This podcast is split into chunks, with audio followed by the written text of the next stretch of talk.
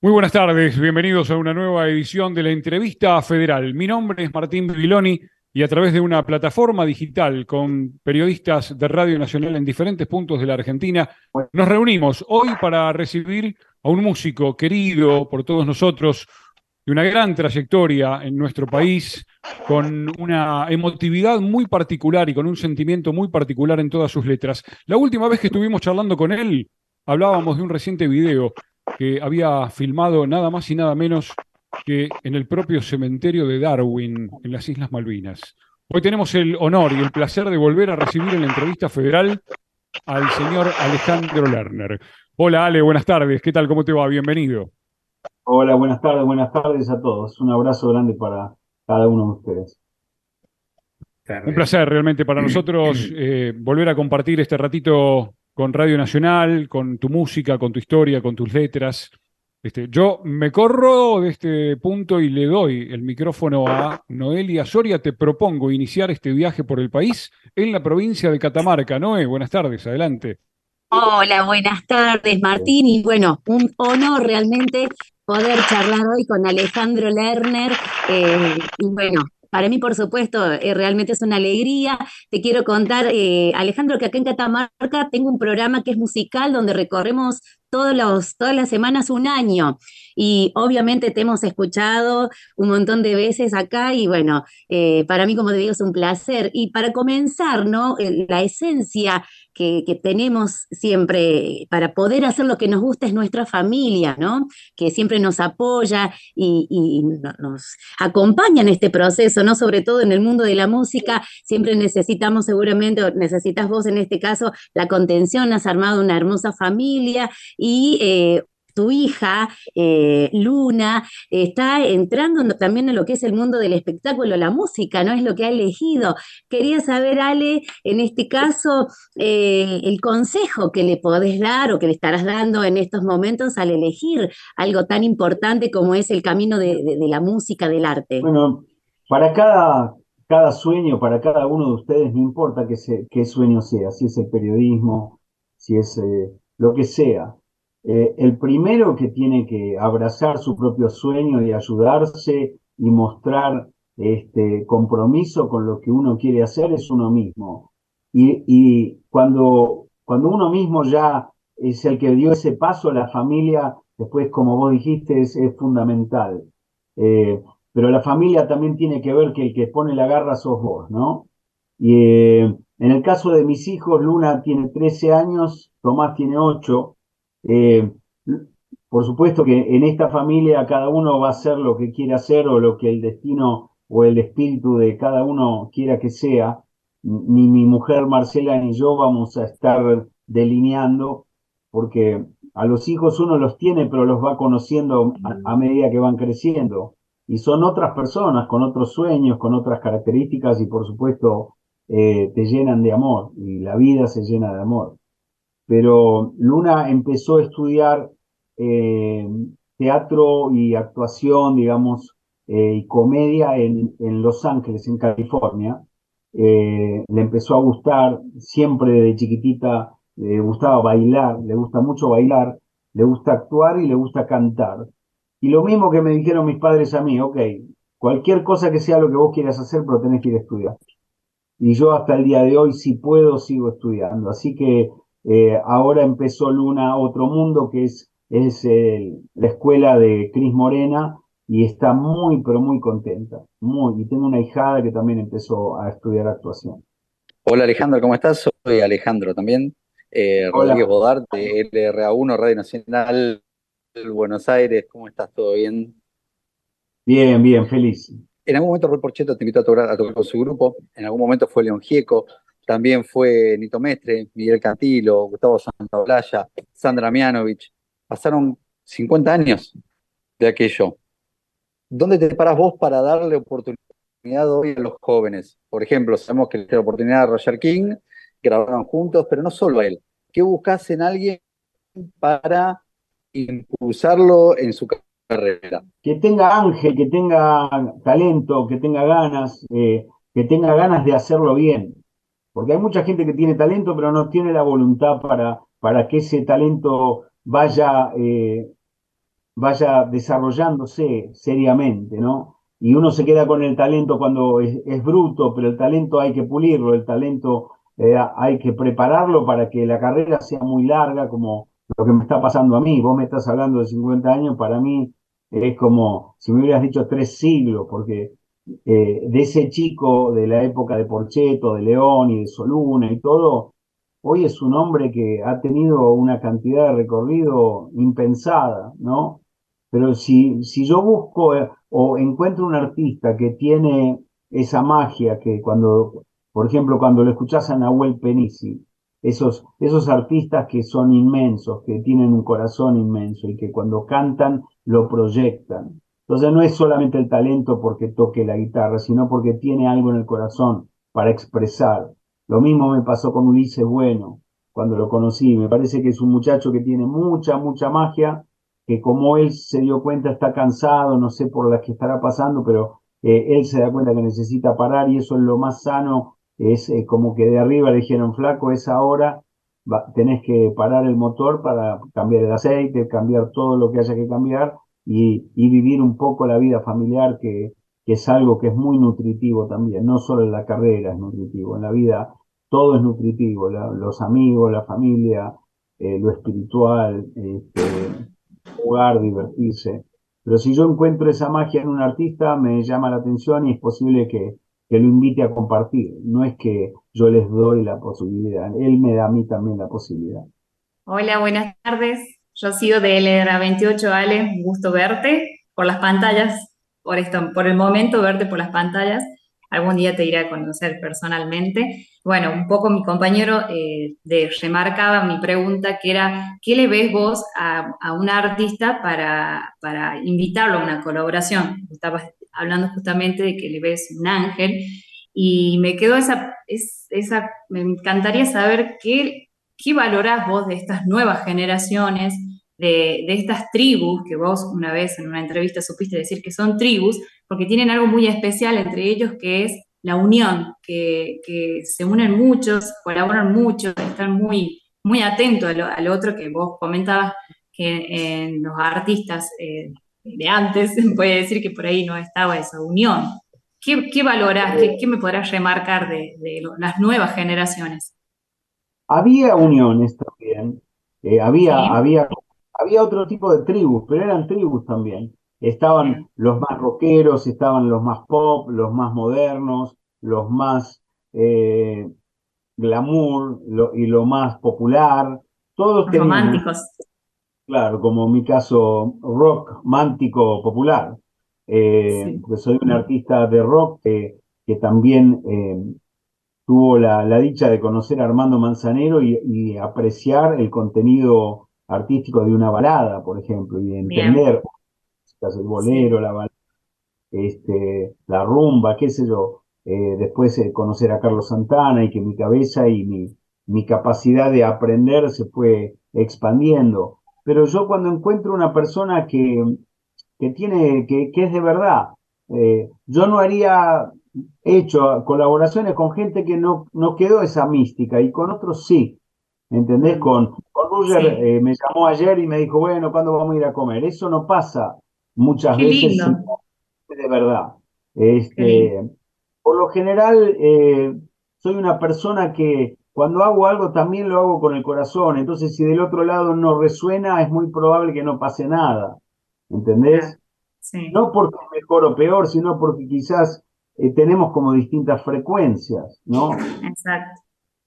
Pero qué bueno coincidir con Ruger, que lo que estás diciendo son distintas generaciones, distintos géneros musicales y que ustedes tengan esa, esa conexión ahí es fantástico, la verdad que...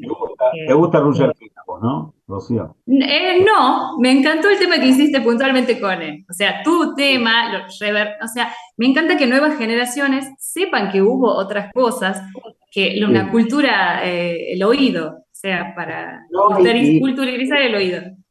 ¿Sabés qué pasa? Por ejemplo, el otro día tocamos eh, en un concierto y había una, una niñita de no más de 5 o 6 años que cuando le pregunté qué quieres cantar, me dijo, después de ti y la hice subir al escenario y cantó con nosotros después de ti. Y eso si no hubiera sido la versión mía con Ruger, no hubiera sucedido.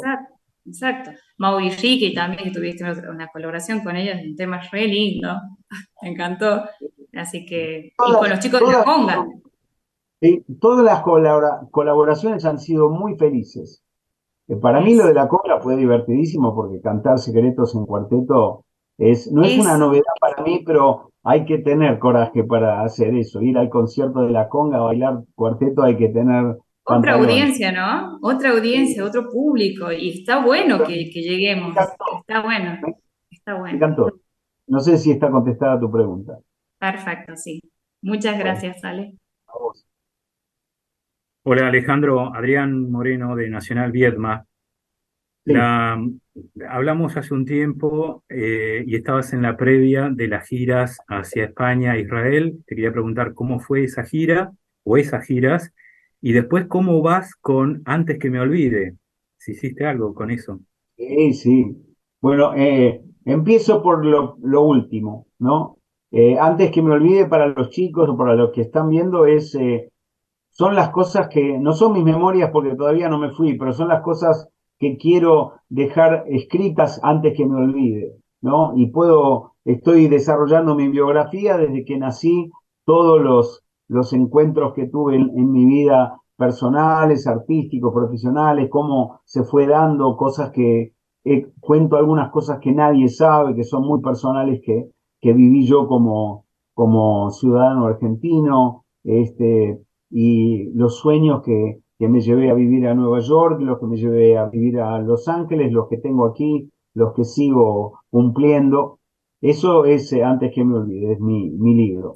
Y por otro lado, la, gira por Israel y por España, por distintas ciudades de España, creo que fue una de las cosas más refrescantes y nutritivas que he vivido en mucho tiempo. El tocar en, lugares que no había tocado nunca, con mucha participación de, de, compatriotas nuevos que, que sienten el, el desarraigo, no el exilio. El exilio es cuando estás obligado, pero el, el, el desarraigo se siente de cualquier manera, porque e, ese folclore argentino que vos te lo podés llevar adentro, podés irte con tu familia, pero hay, la Argentina tiene su, su vibración y cuando vas a otro país es otro país con otra realidad y quizás estás mejor porque es más estable, pero hay cosas que, que, que necesitas, ¿no? De nuestro folclore.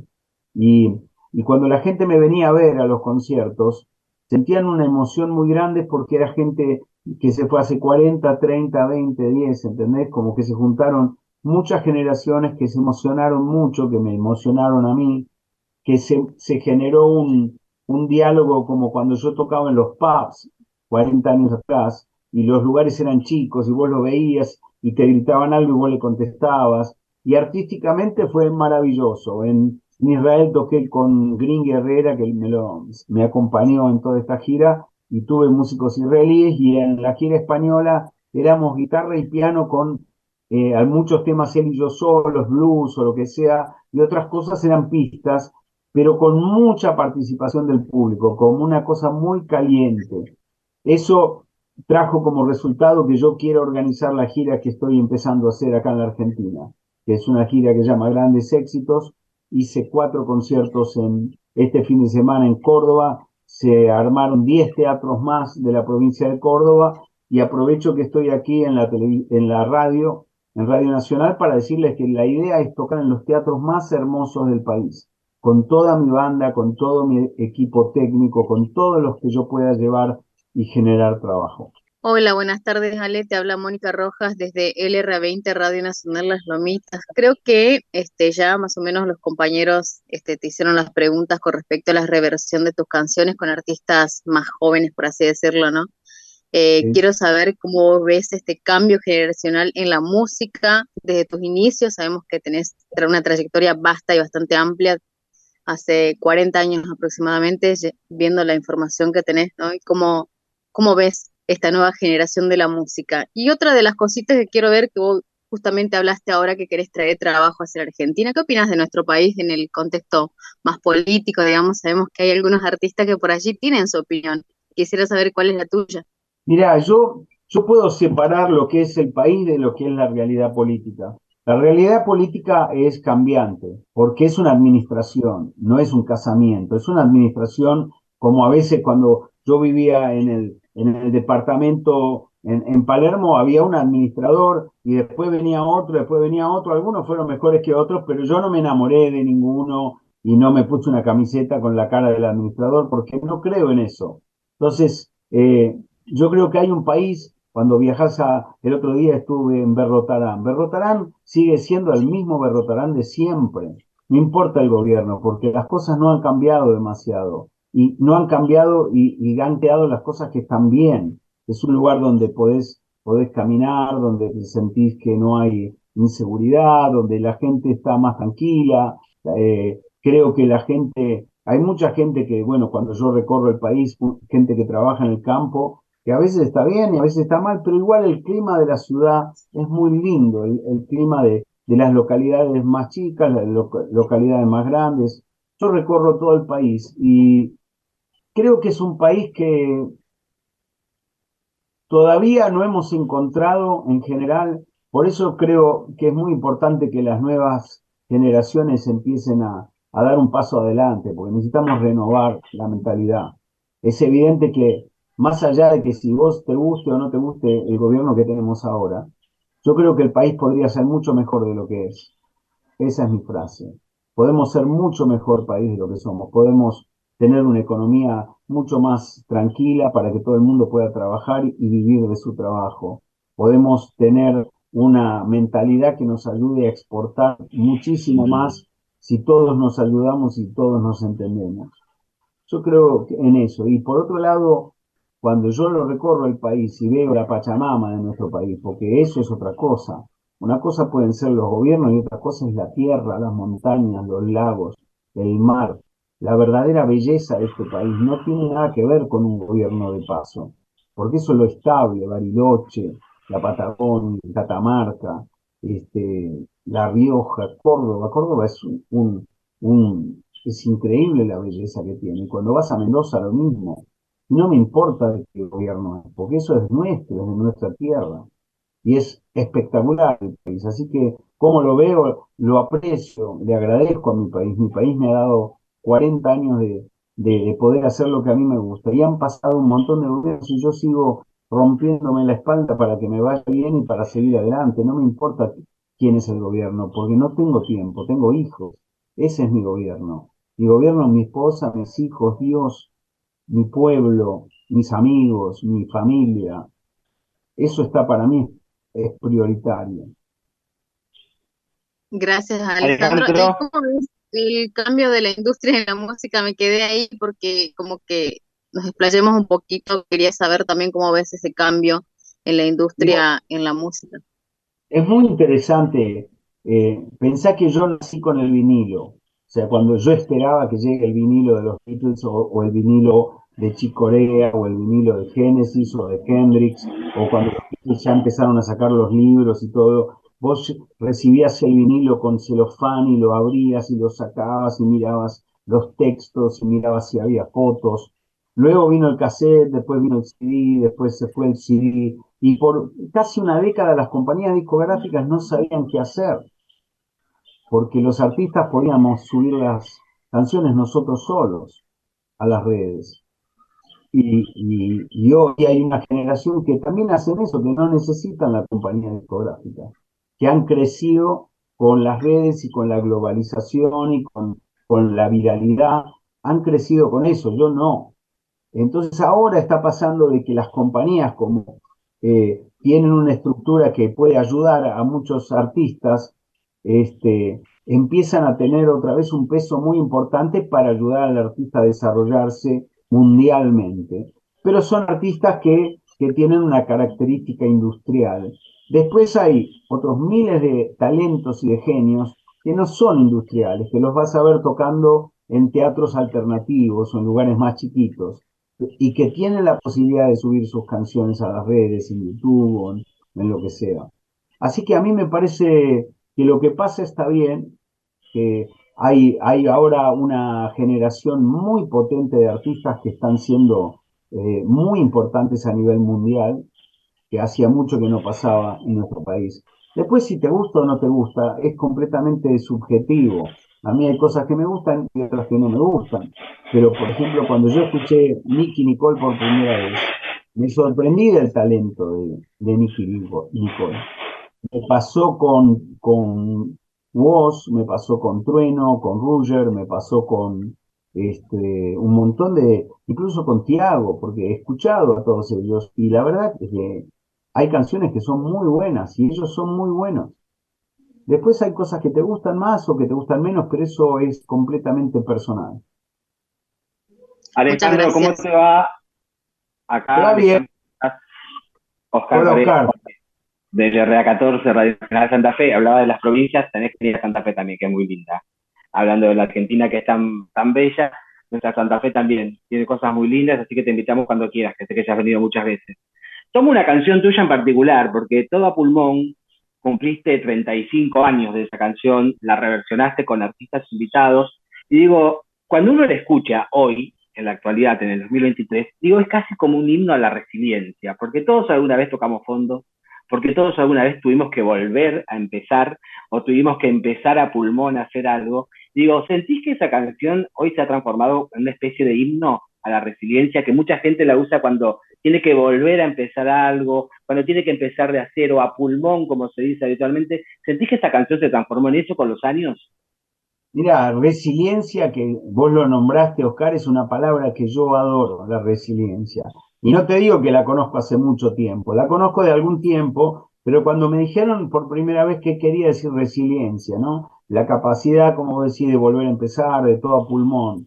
Este, todo a pulmón es siempre, es todos los días. Si querés lo tomás y si no querés no lo tomás. Hay un tiempo donde las cosas son, hay una inercia que no están en su vida, ¿viste? Como todo, como la primavera, ¿viste? El invierno, el otoño, la primavera, el, verano, yo, es así, pero tener la conciencia de que siempre podés renovar la energía. Eh, eh, te pueden haber hecho un gol, pero vos también, mañana podés meter un gol vos.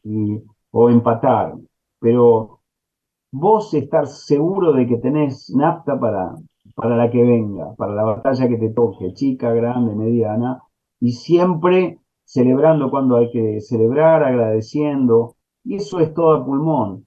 Yo a los veintipico de años, cuando dije defender mi ideología, bueno o mala, pero mía, tan humana como la contradicción, porque todos ustedes que los veo acá en, una filita, todos tenemos contradicciones, todos a veces decimos cosas que también o decimos cosas que podemos equivocarnos. Eh, para mí lo más importante es la intención que tenemos, cada uno de nosotros. Y toda pulmón es algo que es una canción que me tocó escribir a mí, que me ha traído Dios. En España la han puesto como una de las poesías más importantes de, de la lengua española, porque no sé cómo fue que dije todo a pulmón, ¿entendés? Alguien me habrá estado diciendo, y a pulmón, Alejandro, vos, vos sos asmático. ¿Sabías que soy asmático? No, no sabía, no sabía. Entonces, de chico, yo hice mucho deporte de chico porque yo me quería curar el asma, entonces hice buceo, natación, volei, fútbol, artes marciales, hice de todo porque el asma es, es, es feo. Y cuando yo empecé a cantar y me tiraban el humo ese que había en los boliches, que era espantoso, yo me agitaba y tenía que tener una carterita cerca con mi aparatito para el asma. Y cuando me apagaban las luces, aprovechaba y me daba un chuflazo para abrir los bronquios de vuelta. Y esto nadie lo sabe, pero eh, por eso cuando escribí todo a pulmón era porque muchas veces me tenía que dar un, un chuflazo para, para poder seguir empujando, ¿no? Y, y un día escribí eso, que difícil se me hace mantenerme en este viaje como una confesión. Jamás hubiera podido prever lo que pasó después con esa canción. Muchas gracias. Hola Ale, acá Cami desde LRA57 El Bolsón. Em, y retomando y siguiendo un poco con la línea de mis compañeros, yo nací con la digitalización, pero siempre te hemos tenido como un referente en esta trascendencia generacional. Y quería preguntarte desde esta perspectiva, ¿cómo ves estos homenajes de los íconos nacionales de la cual formas parte a través del cine y otras propuestas artísticas? Em, ¿qué crees y, ¿Y consideras que estamos haciendo bien nuestro trabajo poniendo en valor a los grandes artistas de la historia de nuestro país? Mira, sobre todo ustedes que están hablando a través de Radio Nacional, es fundamental mantener los valores de ahora y los de antes y los próximos. Es fundamental para una cultura saber quién era Antonio Carrizo, quién era Juan Alberto Badía, Mateico, quién... Te hablo de, distintos géneros, quién era eh, Amadeo Carrizo, el arquero de River, quién era Jorge Luis Borges, quién era Sábato, quién era Cortázar, quién era Soldi, quién era Ginastera, quién era Mercedes Sosa. Yo no, no puedo entender que en algún momento la gente no sepa quién es Mercedes Sosa o Piazzolla. Entonces, eh, los medios, la cultura, la política, todo tiene que estar también en función a no borrar lo que se hizo bien de nuestra historia. Muchas gracias. Un gusto. Estamos en la entrevista federal, estamos charlando con Alejandro Lerner, estamos a través de una plataforma digital, compañeros y compañeras de Radio Nacional en todo el país. Lo hemos llevado a recorrer diferentes puntos de la Argentina este, y ahora volviendo a una provincia en la que estuvo recientemente, ya la nombró dos o tres veces, y acá tenemos un rockero por excelencia dentro del staff de Radio Nacional a cargo de un programa de rock desde hace más de 18, Lucas, 20. 21 este año.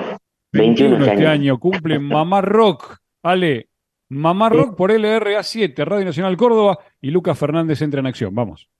Dale, Lucas. Bueno, gracias, gracias por la presentación, Martín. ¿Qué tal, Alejandro? Buenas tardes a vos, bueno, a todos los compañeros de la radio. Acá, Lucas Fernández de Mamá Rock.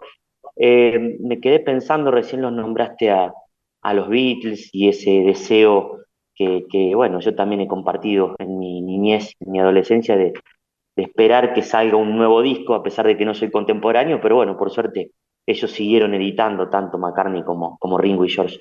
Hace poco terminé de leer el libro El sonido de los Beatles, de, escrito por Geoff Emerick, el ingeniero de sonido, y bueno, me di también con, la sorpresa de que hace un tiempo atrás pudiste compartir ahí, eh, creo que uno o dos días en el estudio del pie, con Emerick, con Charlie García, bueno, mezclando alguna obra tuya, y bueno, me interesa saber cómo es ese contacto con, con un tipo que estuvo al lado de, estos músicos que yo creo que todo el rock argentino admira. No hay, no hay músico con el que uno dialogue aquí en Mamá Rock que no te cuente algo sobre los Beatles. Digo, ¿cómo fue ese encuentro? ¿Qué tenés para contarnos de anecdótico?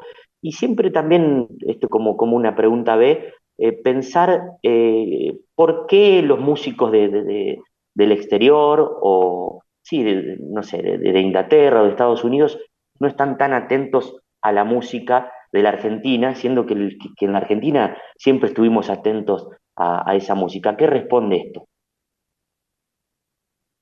Mira, eh, creo que, que, no, que no es así, que, que hay, hubo artistas eh, argentinos que han podido llevar su, su arte a través del mundo, ¿no? Cuando hablas de, de Barenboim, de, de Piazzola, de La Negra Sosa, de Atahualpa Yupanqui, de mucha gente, de Jairo. Eh, lo que pasa es que son movidas personales, no es, una, no es como pasa allá, que eh, de alguna manera el, el, imperio exporta su, su, cultura. Nosotros crecimos escuchando la música inglesa y, no, y crecimos viendo superproducciones americanas pero porque, porque ellos exportan su cultura, eso es una, eh, es parte de, una, una, ideología. Eh, y, y, de eso que exportan vos podés elegir lo que te identifica o lo que te gusta a vos. A mí, bueno, los Beatles para mí fueron religión directamente. Este, en el caso de Joe, mira, acá yo estoy viendo la pantalla detrás de ustedes, tengo a Joe, a Charlie y a mí eh, tomando limonada después del encuentro, cagándonos de risa los tres. Los tengo acá, eso es lo que estoy viendo, la carita de Job, que al poco tiempo falleció, lamentablemente, un hombre grande que, que tenía sus problemitas de salud, que, que vino eh, a dar una clínica a lo que fue el estudio al pie, que es un estudio que yo construí con, con, con ayuda de mi familia y que lo tuve que vender el año pasado durante la pandemia, es un estudio que yo mantuve durante 30 años. 30 años de mi vida yo puse dinero, tiempo, esfuerzo, tecnología, importé tecnología de alto nivel profesional, porque mi sueño era que un día venga este, Alan Parson, Geoff Emerick, Humberto Gatica, y yo cumplí con eso, los pude traer y pudieron venir a trabajar conmigo y, en, mi, en, mi, lugar, y muchos artistas de, de, Latinoamérica y del mundo pudieron venir a la Argentina a, ver cómo se grababa en la Argentina, ¿no? Qué, qué onda, ¿no? Acá. Y Geoff vino a dar una clínica organizada por Martín Cano, que es un, productor argentino que le pone mucho, mucho esfuerzo a traer grandes ingenieros del mundo y él, él trajo también a, Chris Loraggi, que hoy, hoy, día es un gran amigo mío con el que vamos a trabajar muy prontito, este, también lo trajo a la Argentina, y yo tenía una clínica que constaba de tres días. El primer día ya sabía que le iban a preguntar cosas de los Beatles, entonces era, el primer día estaba dedicado a sus anécdotas de los Beatles. El segundo día se grababa una banda y el tercer día se mezclaba y esa banda era, era mi banda, digamos, no, era una banda que, que produjo Martín con un tema mío, y, y el, ese día que grabábamos con la banda, para que Geoff muestre cómo pone los micrófonos y su ecualización, increíblemente el sonido empezó a ser un sonido inglés, un sonido como él suena, ¿no?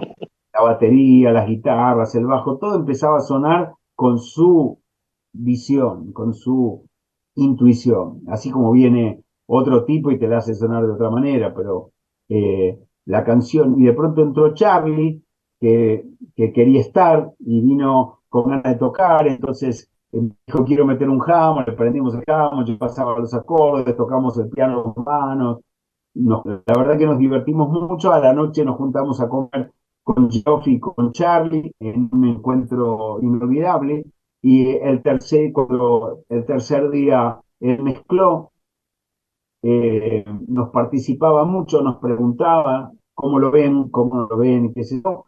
Y luego yo le, le pedí a Geoff lo contraté para que me mezcle la versión de Todo Pulmón nueva.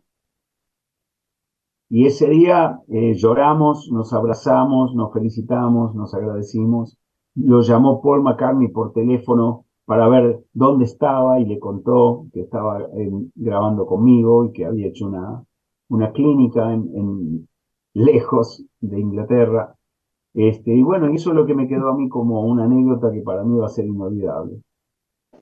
Gracias, Ale. ¿Cómo estás, Alejandro? Buenas tardes, un placer escucharte. La verdad que... ¿Me das un segundito, ¿Me das un segundito que le tengo Vaya, vaya, vaya, vaya. Estaba previsto. Este, este, esta pequeña interrupción ya estaba prevista. Ale nos había avisado que antes de comenzar la charla, en un momento se iba a tener que levantar un par de minutos. Estamos charlando con Alejandro Lerner, estamos en la entrevista federal, estamos conectados a través de esta plataforma digital en la que eh, entrevistamos desde diferentes puntos del país a políticos, músicos, personalidades de la cultura, del espectáculo y del quehacer nacional. Este, Gaby, ¿nos podés ir contando lo que le ibas a preguntar? Hemos hablado ya parte de su historia, de las colaboraciones que ha hecho con diferentes artistas. Este, nos queda pendiente en un ratito hablar de la agenda, ¿no? Porque, bueno, vamos recién un poquito más de media hora, pero tenemos mucho para hablar acerca de una gira nacional que está por emprender Alejandro Lerner, que lo tuvo en Córdoba. Le voy a preguntar a Lucas este, porque en el comienzo de la charla habló de sus presentaciones en, en Córdoba. Lucas, ¿tuviste oportunidad de, hablar con alguien que haya estado? ¿Estuviste tal vez? Mira, me causó un poco de, gracia porque tengo un amigo precisamente que vive en Berrotarán y el día que, día previo, me mandó una foto con la entradita que lo iba, lo iba a ir a ver Alejandro. Y bueno, parte de lo que él comentó es cierto, ¿no? Que Evidentemente se vive mucho más tranquilo en, en pueblos como Berrotarán, ¿no? Que, no, que no superan los 10.000 habitantes, y pueblos que mantienen esos teatros en los cuales él estaba recién diciendo que pretende llevar su música, ¿no? Hay una cantidad de pueblos en el interior de Córdoba, particularmente, por ejemplo, en mi pueblo, Huincarnancó, hay un teatro español de, no sé, debe tener más de 100 años, que está remodelado y conozco varios también aquí en pueblos de Córdoba, y está muy bueno que exista la posibilidad de que, bueno, músicos como Alejandro Lerner puedan llegar a, ese público, ¿no? Imagínate, Martín, bueno, los colegas también, lo difícil que es ir de, un pueblo a la ciudad y encima ir a ver un concierto. Entonces está bueno que los artistas sean los que tomen la iniciativa de girar por los pueblos. Y, a eso va, y a eso irá, y a eso iremos también en un ratito para hablar de esta gira nacional. Le damos paso a, Gaby, que estaba en la Quiaca. Gaby, ahorita el micrófono y volvemos a tu pregunta. Ya lo tenemos a Ale nuevamente con nosotros. Adelante. Listo, la Quiaca, qué maravilla. ¿Cómo estás, Alejandro? Buenas tardes también a toda la audiencia. Y felicitarte, Alejandro, por tus más de 40 años de carrera. La verdad que es un placer para mí en lo personal eh, poder entrevistarte y poder eh, escucharte sobre todo, ¿no? Después de haber escuchado tus canciones, comentarte que acá en La Quiaca, eh, bueno, tus canciones suenan para las fiestas de los estudiantes, suenan bastante, que es como un himno. mi pregunta sería, ¿qué pasa eh, o qué te pasa a vos como artista cuando escuchás a la gente o a tus fans corear tus temas, tus canciones? ¿Cuál himno sería, no? ¿Qué pasa en la cabeza de un artista? Ahora, estoy ya un poquito más, más acostumbrado, pero me pasó cuando yo empecé la, carrera y había compuesto eh, con Carlos Mellino la canción Juntos para Siempre. No sé si vos te acordás que dice, vivimos una historia sin final, el mismo sentimiento. Cuando yo compuse esa canción, esa canción fue parte de una, de una tira televisiva, de, una, de un programa de televisión que se llamaba La Banda del Golden Rocket. La, la, el programa tuvo un éxito increíble y, y la canción tuvo un éxito mucho más duradero, digamos. La canción quedó, quedó. Y un día fui a tocar a Bariloche y después del show me querían invitar a, a, a una discoteca. Y cuando entro a la discoteca, era una discoteca donde había alumnos de escuela secundaria que estaban celebrando su último día del año o la despedida del año. Eran miles de personas. Cuando llego, estaban cantando juntos para siempre. ¿Sabes? Todos. Me agarró tanto miedo que me fui de la discoteca. Fue, fue mi primera impresión de que algo que había sido mío en un momento hoy ya era de todo, ya, ya está ya se, se, lo había llevado la gente, ya se lo llevó para cada uno, para su propia historia. Y lo que me pasa a mí, con canciones como Volver a empezar, Toda pulmón, un montón de canciones, gracias a Dios, eh, un repertorio que, que la gente me, me, ha acompañado mucho con distintas etapas y distintas canciones.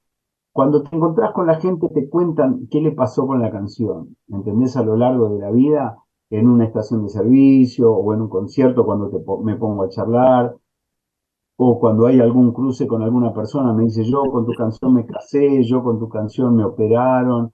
Eh, un día una señora con una bebé en brazos me dijo, yo con tu canción me recompuse de, ser la primera trasplantada de riñón embarazada, y esta es mi hija, me dice. Después un día... Sí decía que compartía eso, ¿no? sentir la emoción y que traspasa no solo vidas, sino también generaciones, ¿no? Es muy mágico. Eh, mira, algo que he dicho muchas veces es que lo que te hace popular, lo que te hace exitoso, es la gente, no sos vos. Vos podés ponerle toda la intención y la gana, pero si la gente no le gusta, o algo, no sos, no sos, eh, no se creó ese contacto, ese, esa chispa. Esa chispa está o no está. Y si no está, no está, pero a mí me, han dado ese regalo, que, que cuando yo saqué mi primer disco con mi primera canción que se llamaba Por un minuto de amor, desde esa primera canción, este, la gente me, me abrió su corazón para que, para cantar conmigo. Y ya no era rock, yo empecé con el rock, pero después ya dejó de ser solamente rock. Lo que pasa es que el rock es una actitud que uno tiene para el resto de la vida. Sí, Alejandro, muchas gracias. A vos. Lo, habíamos dejado último en la lista. Nos vamos a la provincia de San Juan. Abel, todo tuyo. Hola, Ale. ¿Cómo, cómo estás, Ale? Abel Nasif, un gusto. Hola, Abel, mucho gusto, ¿cómo te va? Bien, yo me voy a ir a los principios, al, inicio, porque soy coleccionista y me gusta también que la gente conozca, por ejemplo, cosas que no se sabían tuyas, generalmente. En 1977, Santa Olaya, luego de, de Arcoiris, eh, en ese proyecto que tenía Soluna, ese proyecto fugaz, te invita a participar de ese único álbum que editó, que está acá, que se denomina Energía Natural. Ese fue tu debut, inclusive hay una canción tuya ahí. No, no, ese no fue mi debut. Eh, eh, mi debut como músico, vos que sos coleccionista, agarrá el álbum de León Gieco, la banda de los caballos cansados, 1974. Yo tenía 16 años y tocaba el piano, así oh, bien rápido. Hay dos canciones, una llama Dime que está llorando y la otra era Flores de Manzanilla, si no me equivoco, año 74. Esa fue la primera vez que yo me metí en un estudio me puse los auriculares, siempre digo que fue León el que me hizo la iniciación, ¿viste? El que me nombró músico, artista profesional ya en carrera fue León. Eso yo no me lo olvido más. Y Santa Olaya, quizás el, el, el, músico de rock con el que más aprendí en mi, en mi juventud, juventud. Casi infancia te diría, pero es juventud. Porque yo conocía muchos artistas de rock, pero un tipo con la capacidad de dirigir, de arreglar, de producir y todo, como tenía él, siendo también una persona de veintipico de años, le dije, ah, ok, acá hay algo más. O sea, se puede ser rockero, tocar rock, blues y estirar, pero este tipo sabe hacer arreglo de voces, sabe pedirme acordes y que los haga de tal manera. Y la verdad que eso me dio una gran referencia para mí, para, para mi crecimiento personal y también a, a Gus, se lo he dicho, es alguien que amo, que admiro y este, fueron fundamentales para mí, para mi vida. Y también abierto, ya que te dejó meter una canción ahí detrás del vidrio roto, ¿no? Claro, pero no me, dejaba, no me dejaba cantar. Está bueno. dejaba cantar. Para él era como Charlie Confito que lo ponía dado vuelta. Bueno, a mí Gustavo no me dejaba cantar. Entonces yo era el pianista y, exactamente lo que él me pedía. Bien. La última, una, gracias. bueno, eh, ahí, sumaste, Abel. Este, uno... Dale, dale, termina, termina, dale. No, no, no, que si aceptaría un avión de él, un, así, un documental de él, si le daría lo que hay. Así como la de Fito, que está ahora está en boga, ¿no? ¿Que alguien haga un avión, decís? Sí. Yo, yo estoy tratando... Sí, claro, por supuesto. Yo estoy tratando de hacerla. Este, se llama Antes que me olvide, que lo, lo hablamos hoy. Este, eh, estoy haciendo mi, mi, biografía, mi autobiografía. Estoy hablando documental. También, todo, todo sí. Ya va a venir. Creo que eso va a llegar. Ahí está, Abel, tenés para sumar un par de datos, viste que vos hablabas de los datos que poco se conocen, bueno, ahí tenés, 1974, de la mano nada más y nada menos que de León Gieco. Muy bien, estamos en la entrevista federal. Nos queda un ratito todavía. Este, vamos a iniciar nuevamente el listado. Noelia había arrancado esta entrevista hace más o menos unos 45 minutos. Noé, una segunda pregunta cortita, así metemos un par más. Dale. Sí, sí, sí, bueno, volvemos a Catamarca, y ahora con esto, ¿no? Que la inteligencia artificial, que crea música, que imita voces, todo, ¿no? Eh, ¿Cómo pueden los músicos utilizar esto a su favor eh, en esta época, ¿no? Porque tenemos las, plataformas, todo, y ahora se habla de la inteligencia artificial. ¿Cómo pueden los músicos, ¿no? Eh, utilizarlo así a su favor, esta herramienta? Mira, es muy nueva la inteligencia artificial.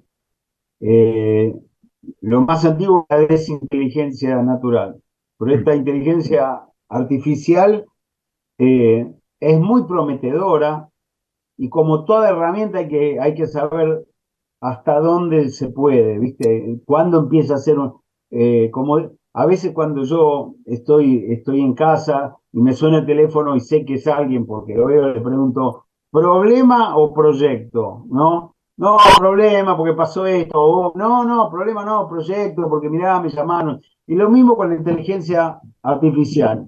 Es un muy buen proyecto hasta que empiece a traer problemas. Eh, porque va a llegar un momento que nos vamos a acostumbrar a las respuestas de la inteligencia artificial.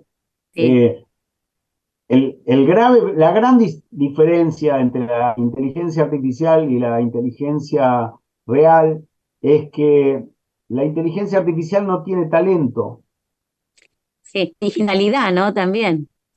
No, eh, o sea, lo que tiene es que tiene gran variedad de datos, pero en algún momento se van a empezar a repetir, porque todos vamos a comer y vamos a ir a buscar esos datos. Pero eh, va a poder crear datos, y como un poco como, como el ser humano también, que crea datos en función a lo que tiene en su memoria y en su, en, su estructura. Pero yo creo que hay que tener, eh, hay que poder usar lo mejor de la inteligencia artificial, yo también la quiero aprobar y me gustaría aprender. El otro día escuché una canción de Michael Jackson que él nunca cantó. En muy poco tiempo, no lo sabemos, van a poner una canción de Lennon y McCartney que nunca cantaron, o van a poner una película con actores que ya murieron. Eh, yo creo que lo más importante es quién maneja la herramienta, no la herramienta en sí misma.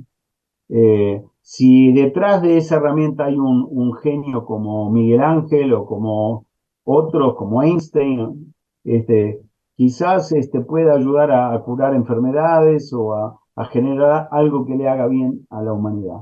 Nosotros no necesitamos más aparatos, nosotros necesitamos más conciencia. Exacto. Muchas gracias, Ale. Alejandro, yo les voy a mostrar el backstage y si me ven voy a aparecer junto a Martín Bibiloni.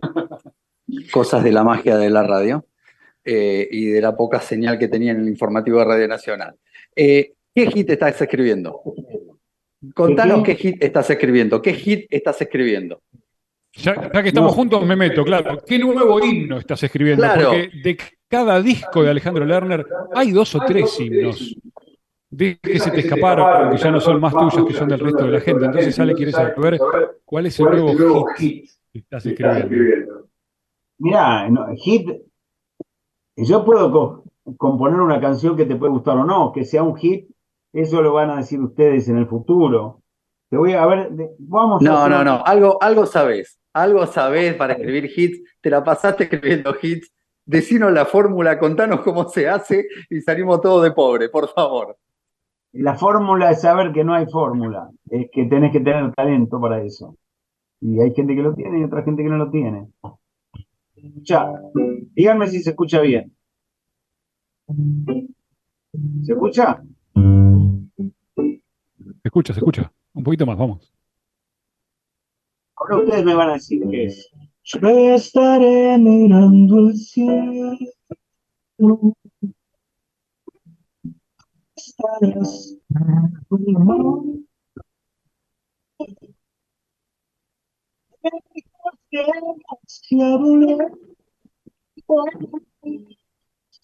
no, no, Ale, no nos llega, no nos llega. Nos llega un poco entrecortado, no sabemos si es la señal tuya, si es la nuestra, pero.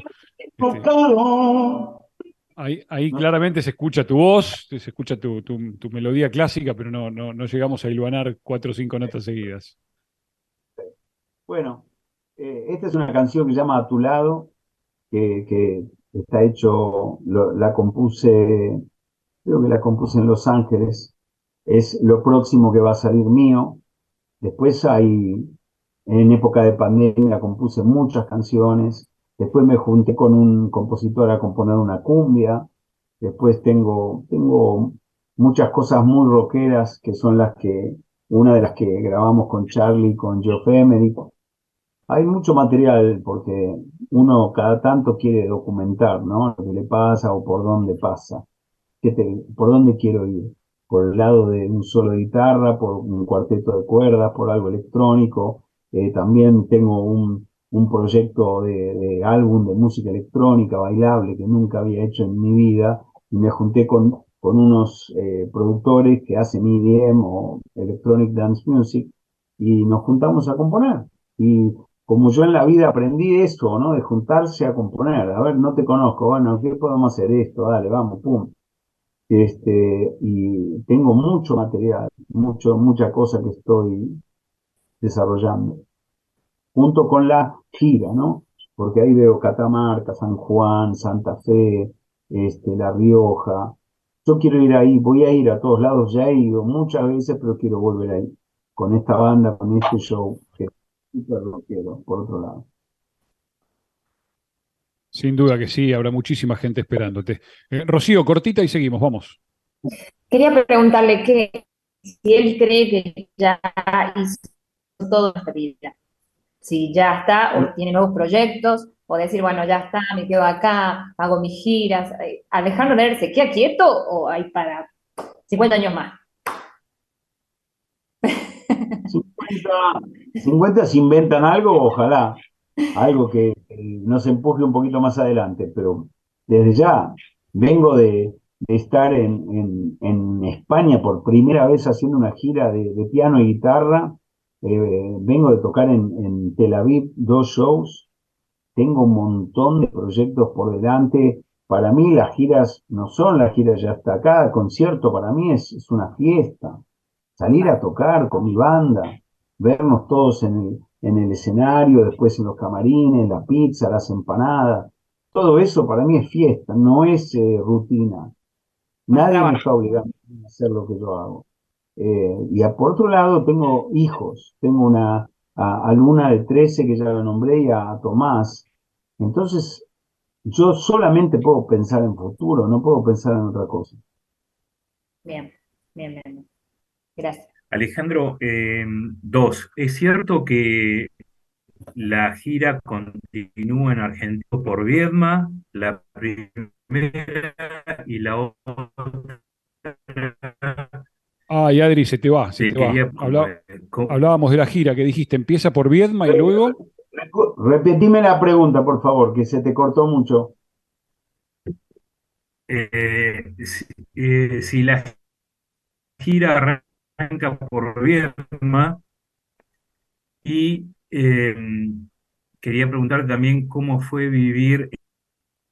Bueno, lo perdimos. Creo que hasta bueno, vamos a contestar la, parte que entendí. La, gira ya arrancó, arrancó por Córdoba, hicimos Berrotarán, hicimos dos funciones en Río Cuarto y una cuarta, eh, cuarto concierto en la ciudad de Córdoba. Todas con entradas agotadas, con toda mi banda, con mis pantallas, con los técnicos, con todo. Voy con mi mujer, que también me acompaña a, la gira, y eso hace también que, que yo no tenga que vivir una vida profesional y una vida familiar o afectiva separada. Yo puedo hacer las dos cosas. Después no sé qué me quiso preguntar, pero bueno. La, otra parte de la pregunta que ahí le envió por chat este, hacía referencia a los tiempos de pandemia y la pregunta para vos que sos un tipo tan activo era cómo fue vivir sin escenario. Muy difícil, como para toda la humanidad, para todos fue muy difícil. Lo único que diferenció eh, el dolor de la pandemia y los seres que hemos perdido y las cosas que nos puedan haber pasado cerca o a nivel personal es que Profesionalmente, los últimos que, recuperaron el trabajo fueron los artistas y todo lo que está alrededor de la música. Los, camiones, los escenarios, los teatros, hay mucha, mucha gente que vive de, cuando uno hace un concierto, hay mucho, mucho alrededor. Y eso se sufrió, no trabajar, no dar trabajo, no tocar, no cantar. Sí pude componer en mi casa, sí pude hacer conciertos gratuitos eh, haciéndolo por streaming, aprendí cómo era el streaming.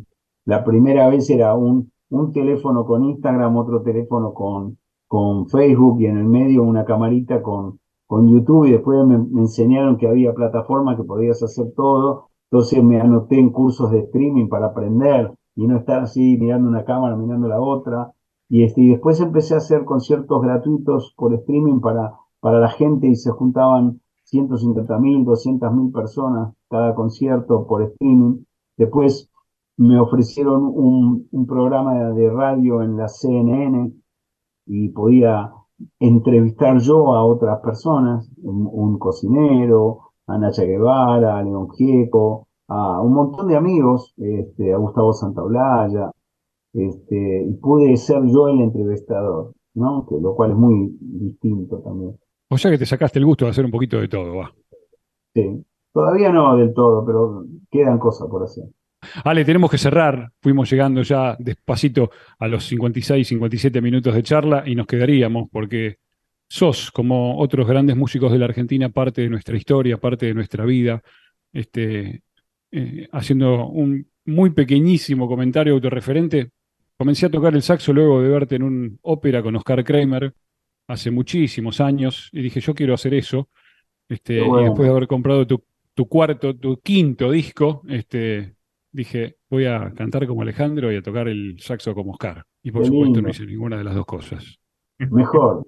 Vos tenés que cantar como vos y tocar como vos. Y eso es lo mejor. Gracias por este rato enorme con la radio pública. Fue un placer escucharte. Fue un placer saber que vas a seguir dando vueltas. No serán 50, pero habrá Alejandro Lerner para muchos años más y después vendrán las memorias, ¿no? Yo lo quiera. Para ustedes también, lo mismo. Bendiciones para todos. Gracias. por el programa. Muy lindo. Gracias a, la Radio Nacional. Gracias a Ale Lezica. Un beso también a María Pelufo, mi agente de prensa que organizó esto. Gracias a todos. Gracias. Gracias. Alejandro Lerner pasó por la entrevista federal. Ya lo estamos saludando acá con la manito a través de las cámaras. Nosotros nos despedimos. Gracias a todos los compañeros y compañeras que participaron de este espacio. Vamos a darle continuidad a la programación de Radio Nacional en cada una de las 49 emisoras de la radio pública en todo el país. Hasta nuestro próximo encuentro. Gracias.